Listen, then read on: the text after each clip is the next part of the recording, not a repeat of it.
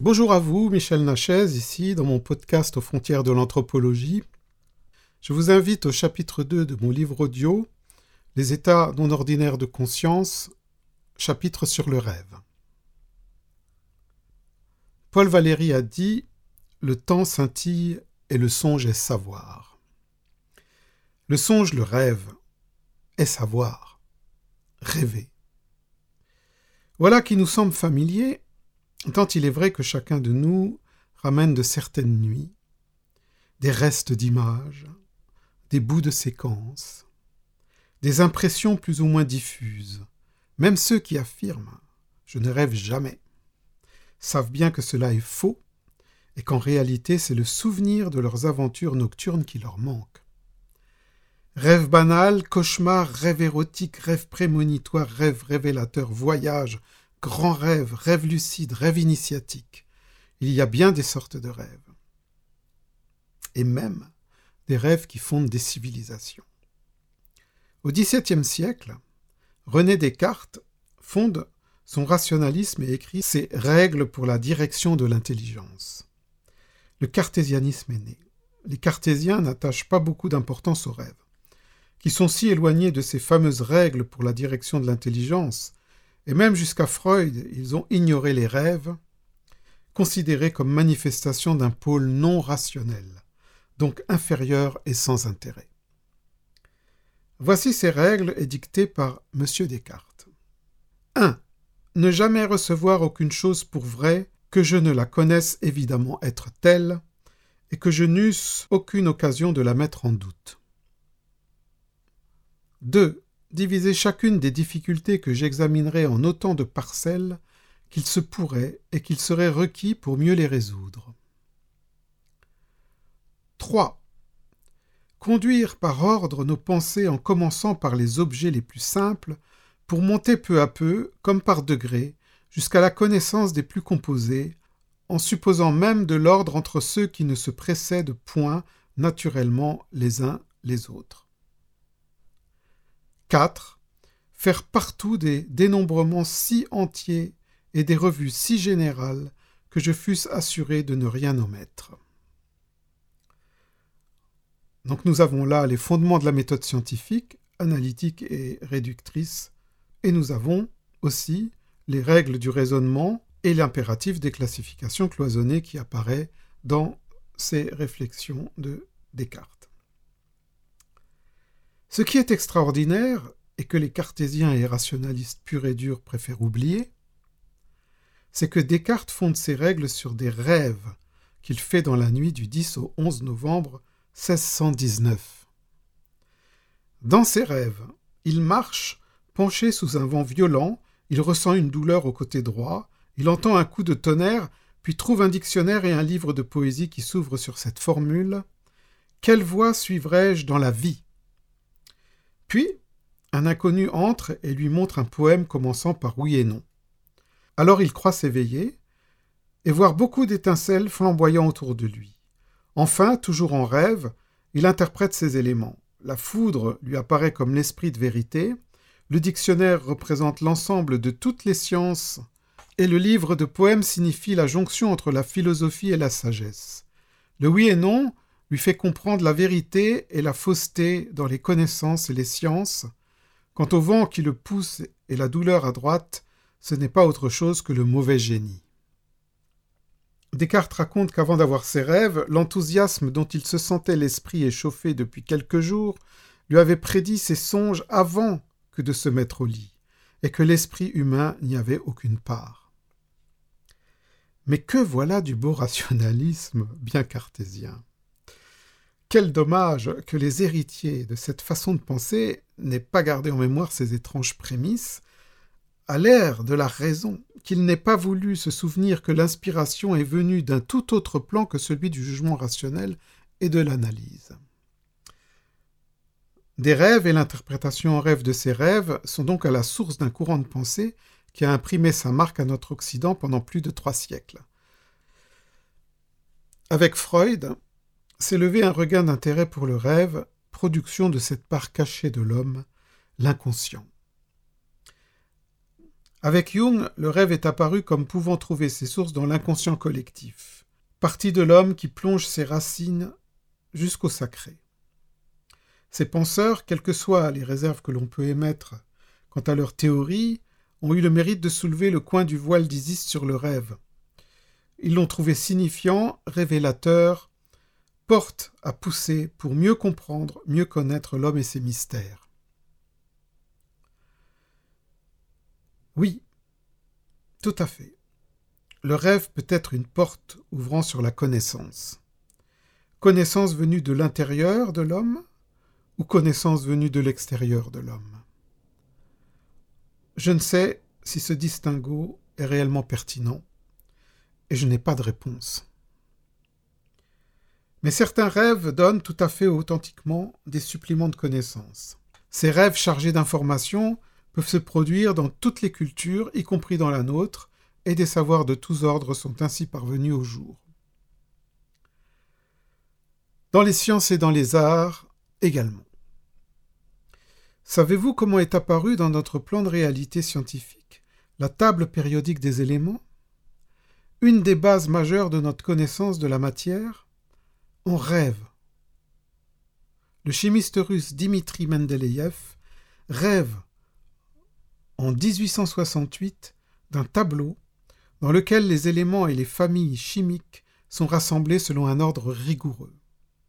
Lorsqu'il en fait part à ses confrères chimistes, ceux-ci le traitent de fou, mais les découvertes postérieures ont prouvé l'exactitude du message du rêve. Mozart a dit, je cite, Vous me demandez où je prends mes idées Je ne peux le dire avec certitude. Elles surgissent sans avoir été évoquées, dans le rêve ou l'inspiration, par étapes ou immédiatement. Je pourrais alors les saisir avec mes mains dans la libre nature. Fin de citation. Savez-vous que de grands créateurs dans tous les domaines des sciences, des techniques et des arts ont été inspirés par des rêves, et même mieux, ont parfois sollicité le rêve pour qu'il les inspire En voici quelques-uns.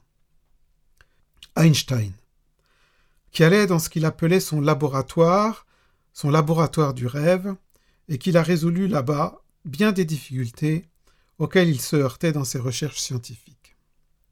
Elias Howe, qui a eu en rêve la solution d'un problème sur lequel il se cassait les dents depuis longtemps. Comment donc réaliser une machine à coudre qui fonctionne? Howe est l'inventeur de la première machine à coudre.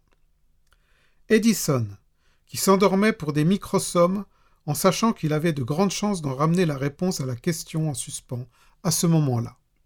Friedrich August Kekulé, qui a rêvé la structure du benzène et est devenu chimiste célèbre grâce à cela. Wagner, Mozart, Beethoven, Saint-Saëns, qui ont reçu en rêve beaucoup de leurs inspirations musicales.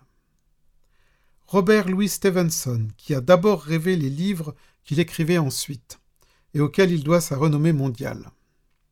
Samuel Taylor Coleridge, qui a reçu en rêve le texte d'un chef-d'œuvre poétique, le long poème Kublai Khan. William Blake, qui a rêvé le plan d'un procédé inédit de gravure sur cuivre. Giuseppe Tartini, qui a rêvé sa plus grande œuvre, la sonate du diable. J'arrête ici cette énumération mais elle pourrait se poursuivre.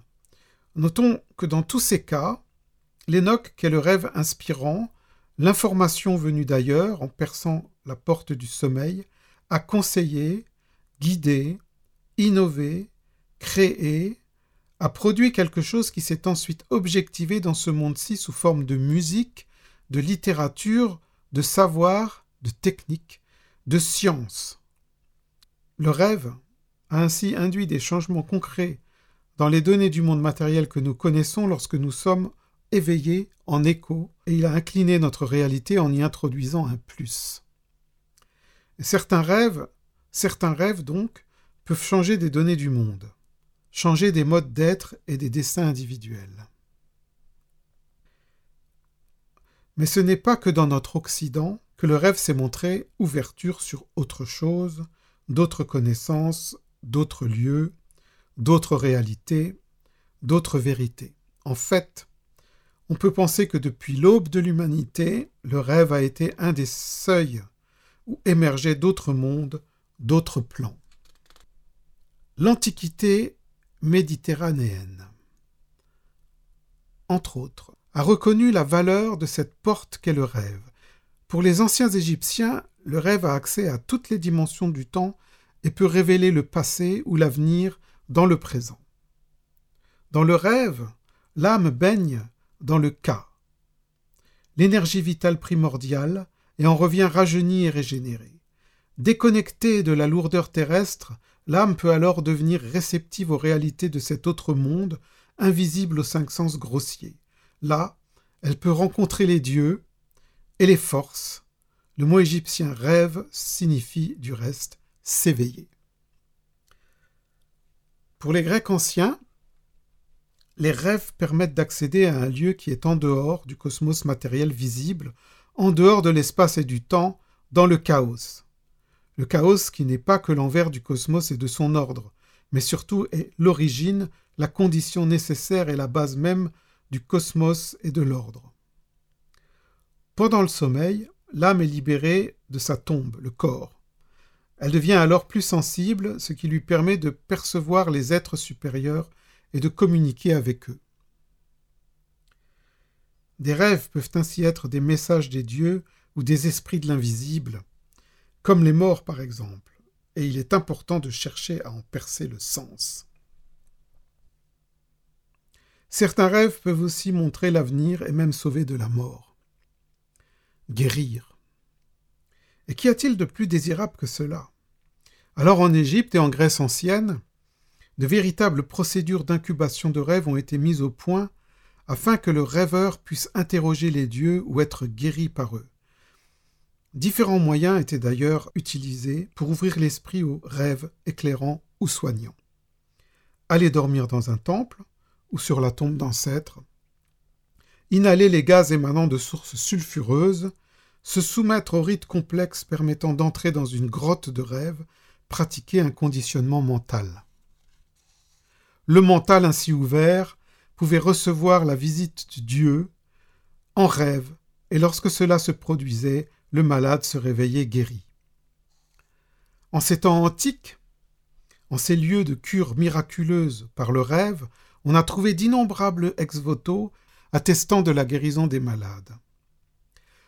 L'Antiquité semble avoir connu environ 400 de ces sanctuaires rattachés au culte d'Asclépios. Le dieu médecin, Accius Aristide, un antique curiste familier des temples d'Asclépios, nous a laissé des récits de ses expériences oniriques en ces lieux, des rêves guérisseurs et des rêves prémonitoires. Il rapporte même avoir eu des contacts directs ressentis comme réels avec le Dieu et qui l'ont plongé dans l'extase. Pierre Herny, ethnologue, nous dit Dans l'Antiquité, partout, l'autre monde, est d'une extraordinaire proximité. Les dieux, les génies, les défunts, les forces qui animent le monde et se trouvent derrière les apparences, sont là à portée de main. Il suffit de traverser une mince cloison pour rejoindre l'autre face, le verso des choses et de l'histoire. Fin de la citation. Nous verrons en fait que partout et toujours, et jusqu'à aujourd'hui, cette mince cloison est traversable. Certes, il peut être utile, voire nécessaire, d'utiliser certaines techniques d'incubation de rêve pour aller y voir de l'autre côté, et en recevoir infiniment. Aujourd'hui, on redécouvre le pouvoir du rêve, ce pouvoir si bien connu des peuples traditionnels. Pouvoir d'évolution, d'individuation, d'initiation, réservoir de connaissances et de force. Les cultures du rêve. Savez-vous que les cultures traditionnelles depuis toujours, connaissent ce pouvoir du rêve et qu'elles en cultivent l'activation? Bien sûr, elles savent qu'il y a des rêves normaux n'ont pas grande importance, mais elles savent aussi que certains rêves sont une porte ouverte sur d'autres dimensions et que de ces dimensions-là peuvent nous être offerts des trésors. Citons les Kpelle du Liberia, étudiés par l'anthropologue Bellman. Pour cette ethnie, des projets et des entreprises peuvent être conçus en cours de rêve pour ensuite parvenir à leur accomplissement concret dans la vie éveillée. Les Kpelle peuvent ainsi recevoir différents types de connaissances communiquées par les esprits, dans le domaine médical, dans un art ou une technique, par exemple, lors d'un rêve. Ils se serviront ensuite de ces révélations dans la vie quotidienne. Beaucoup de ces sociétés traditionnelles, et nous en rencontrerons d'autres dans la suite de cet exposé, ont valorisé le rêve et les noques du rêve. Et lorsque Descartes, Mendeleïev ou Mozart découvrent dans leur vie les pouvoirs inspirants du rêve, ces ethnies, elles, les connaissaient depuis des temps immémoriaux. En fait, le monde est émaillé de ce que les anthropologues ont appelé des dream cultures, des cultures du rêve. Toutes les cultures chamaniques sur Terre sont peu ou prou des dream cultures. Les Amérindiens des trois Amériques, les Sibériens, les Australiens, les Polynésiens, certaines populations en Corée, en Chine et au Japon, en Inde, en Hongrie même, encore au début de ce siècle, officiels et taltoches, les derniers chamans magyars, les cultures africaines et leurs extensions dans le vaudou haïtien, la macumba et le candomblé brésilien ou la santeria cubaine, elles aussi attachent énormément d'importance au rêve, à ce domaine de l'autre côté du jour, quand un des aspects du moi s'en va voyager dans cet ailleurs du rêve pour y faire des expériences, ou pour en ramener quelque chose, ou pour rencontrer des aspects du sacré. Il en est de même pour l'islam mystique, soufi, chiite.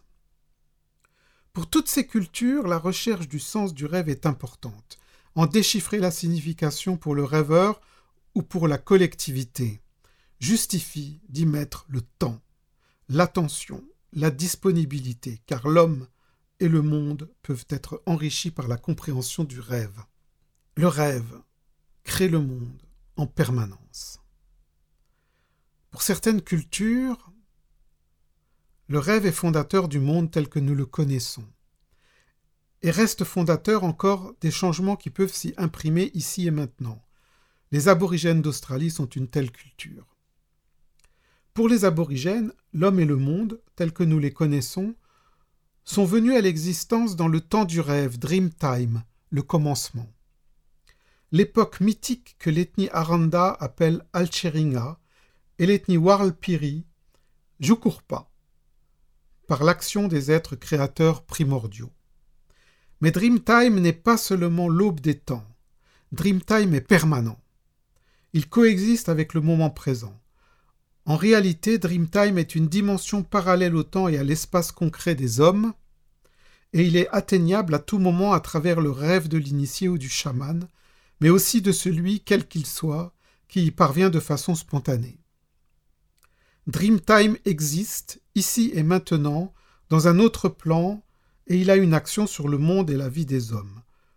En effet, d'une certaine manière, les êtres créateurs primordiaux, après avoir fait de la Terre ce qu'elle est, se sont assoupis.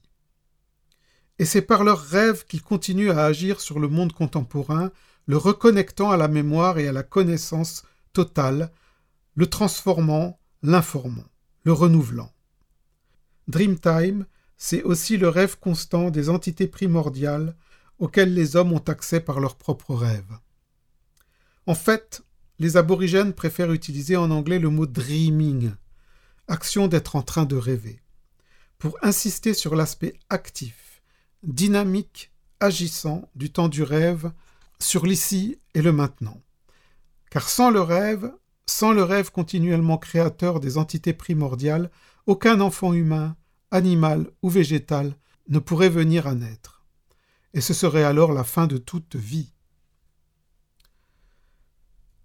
Pour les aborigènes, le rêve est, avec la transe, le moyen privilégié d'entrer en communication avec Dreamtime, avec le dreaming permanent des êtres créateurs, et d'obtenir alors enseignement, information, pouvoir, révélation. Le rêve est ainsi le moyen de voyager dans cet espace-temps à la fois immobile, éternel, permanent, du temps du rêve, d'où tout est issu, et de recevoir un peu de son potentiel créateur au service de l'être humain, de la communauté humaine et de l'ensemble du créé. Pour les aborigènes, donc, le rêve est une des portes d'accès vers cette dimension atemporelle, en perpétuelle transformation et paradoxalement en constant ressouvenir de ce qu'elle est, a été, sera, de tout temps, en toute fidélité à elle-même, dreaming, dreamtime.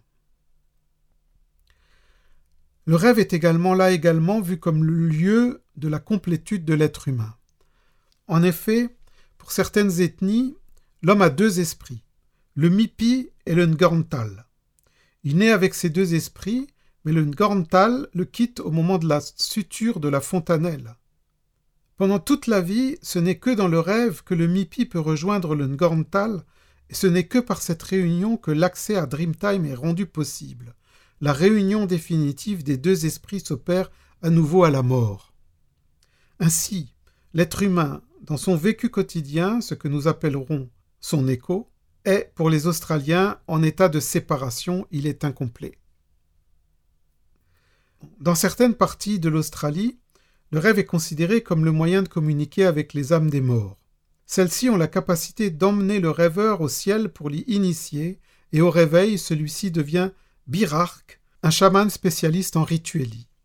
Avec cette initiation en rêve, il a reçu l'aptitude à entrer en transe, en état de veille, pour communiquer avec Dreaming et en rapporter des chants, des danses, des rites. Le rêveur peut également recevoir un enseignement transmis par l'esprit d'un parent mort, ou être enseigné en rêve par un guérisseur vivant. Il devient alors guérisseur à son tour et se trouve en possession de pouvoirs et d'un prestige magico-religieux que chacun lui reconnaîtra. Voici le récit d'une telle initiation. Vilu est un guérisseur connu d'une ethnie d'Australie centrale et son fils, Nemienia, présente de bonnes dispositions pour devenir guérisseur à son tour. Un soir, alors que le père et le fils dorment côte à côte près du feu, Vilou abandonne son corps d'homme et en fait sortir son esprit. C'est là l'énoque que nous appellerons OBE, voyage astral, ou décorporation. Il transforme son esprit en lui donnant la forme d'un faucon-aigle, et c'est alors qu'il extrait l'esprit de Nemienia du corps de ce dernier. Le Père conduit le Fils, toujours en esprit, au sommet d'une haute colline de roches dans le pays étrange des Nungari, des guérisseurs. C'est là que l'esprit de Vilou explique à l'esprit de Nemienia les secrets de ce monde extraordinaire et lui montre les merveilles et les pouvoirs qu'il recèle. Peu avant l'aube, les deux hommes retournent auprès de leur corps vide et les réintègrent. Au matin, Vilou demande négligemment à son fils À quoi as-tu rêvé la nuit dernière? Et montre alors qu'il a le souvenir de son équipée nocturne. Or, si le jeune homme n'avait eu aucune mémoire de cette expérience, ou bien s'il avait rêvé d'autre chose, le père en aurait inféré que son fils n'était pas encore prêt à recevoir cet enseignement, et il aurait attendu quelque temps pour conduire à nouveau, en rêve, son parent dans le monde des Nungari. Il y a là quelque chose d'important. Beaucoup d'aborigènes traditionnels pensent que nombreux sont ceux qui ont fait de tels voyages initiatiques en rêve, mais sans en apporter de souvenirs dans leur vie éveillée. Ils ont ainsi échoué dans leur apprentissage de l'art d'être chaman. Or être chaman est le grand honneur auquel tous aspirent, mais auquel peu parviennent. Nemiania, lui, ayant réussi l'épreuve, y a gagné les moyens de guérir, de contrôler les esprits de l'obscurité, de guider les esprits enfants à la recherche d'une incarnation et d'autres prestigieux pouvoirs magiques. Lorsqu'un homme aborigène rêve plusieurs fois que sous une forme animale il assiste à un rite associé à cet animal, cela lui confère des pouvoirs ou des talents particuliers. Et de même, c'est en rêve que s'acquiert la capacité à se déplacer à l'éveil à une vitesse surhumaine, ou à devenir Bunjil, sorcier. Une jeune fille ne devient une vraie femme que si elle acquiert le pouvoir d'entrer en contact avec le Jukurpa.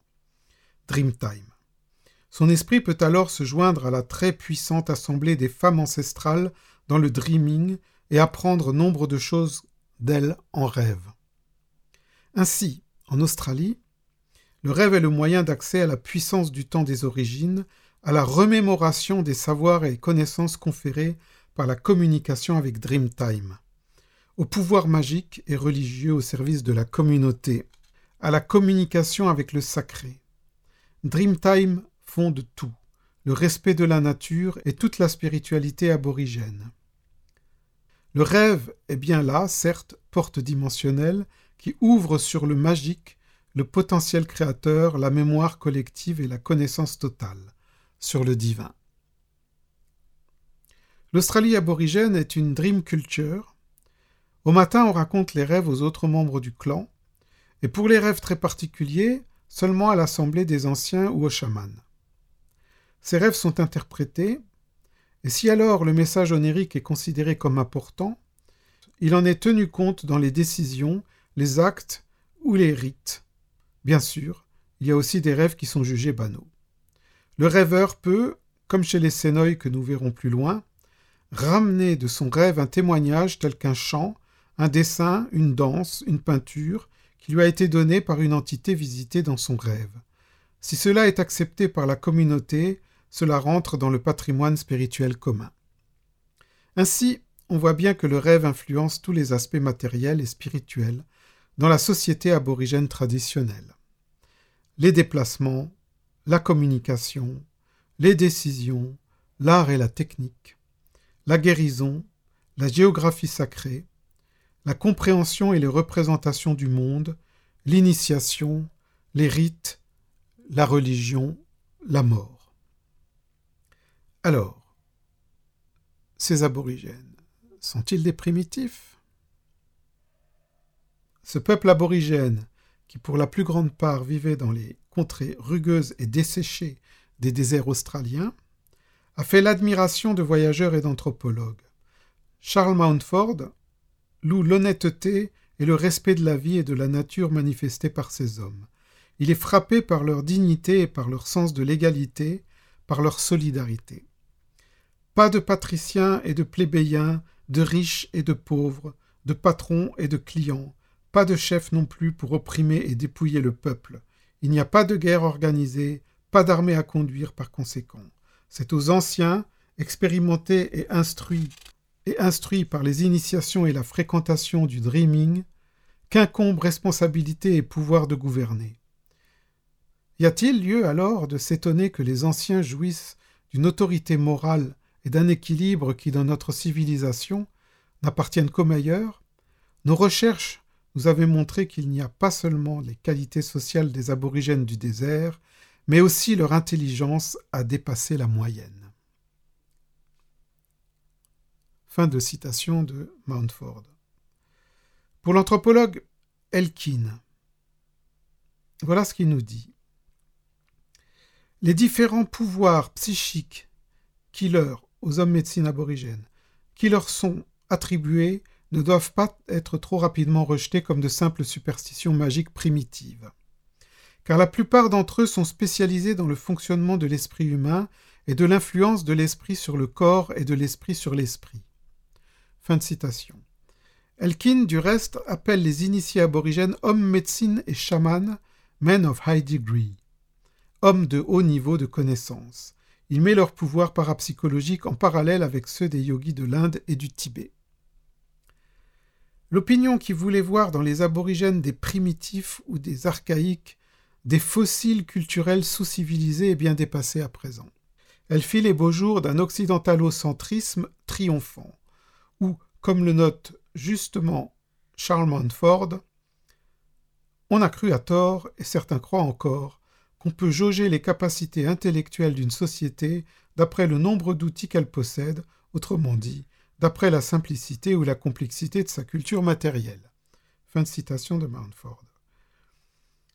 Les travaux plus récents tendent à démontrer que l'importance, la grandeur et la complexité du savoir ne sont pas liées à l'abondance des objets manufacturés, là où l'Occident a porté toute son attention sur la science et la technologie, qui relèvent de l'écho et non de l'énoque, les peuples australiens, comme toutes les cultures traditionnelles, ont porté leur attention sur l'esprit et son fonctionnement, sur l'influence de l'esprit sur le corps et de l'esprit sur l'esprit, et, ajouterai-je, sur l'influence de l'esprit sur l'univers. Jean Servier, ethnologue, nous dit cela. Il nous reste à apprendre à écouter la voix des sages en haillons qui peuvent encore ouvrir pour nous sur le monde les déchirures de leurs manteaux. Fin de citation. J'ai plus abondamment évoqué le rapport des aborigènes d'Australie au rêve, mais tout au long de ce livre audio, nous rencontrerons encore d'autres peuples branchés sur ces énoques et le rêve, et voisins du rêve, les rêves éveillés, les rêves lucides, l'OBE, la vision. Et nous verrons encore à quel point l'homme, dans ces énoques, peut puiser puissance, grandeur, inspiration, équilibre et même exaltation. Et maintenant, à vous. Aimeriez-vous commencer à approcher les trésors que la porte du rêve peut vous dévoiler? Aimeriez-vous trouver des réponses de la créativité, de la force et de la santé? Et peut-être même des révélations en vous aventurant dans ces dimensions-là?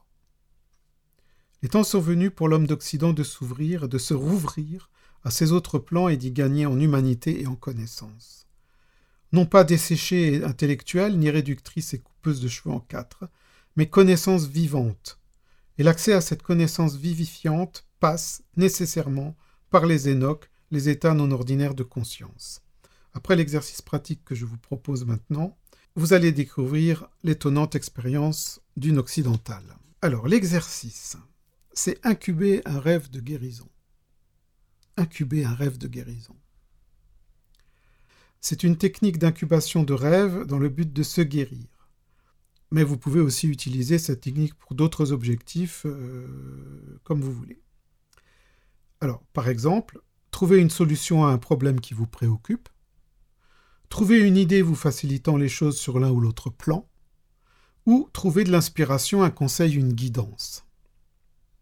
C'est un autoconditionnement très simple et qui ne peut être efficace que si vous persévérez. Persévérance, persévérance. Voici ce qu'il faut faire le soir, avant de dormir et jusqu'à l'endormissement. Répétez comme un mantra.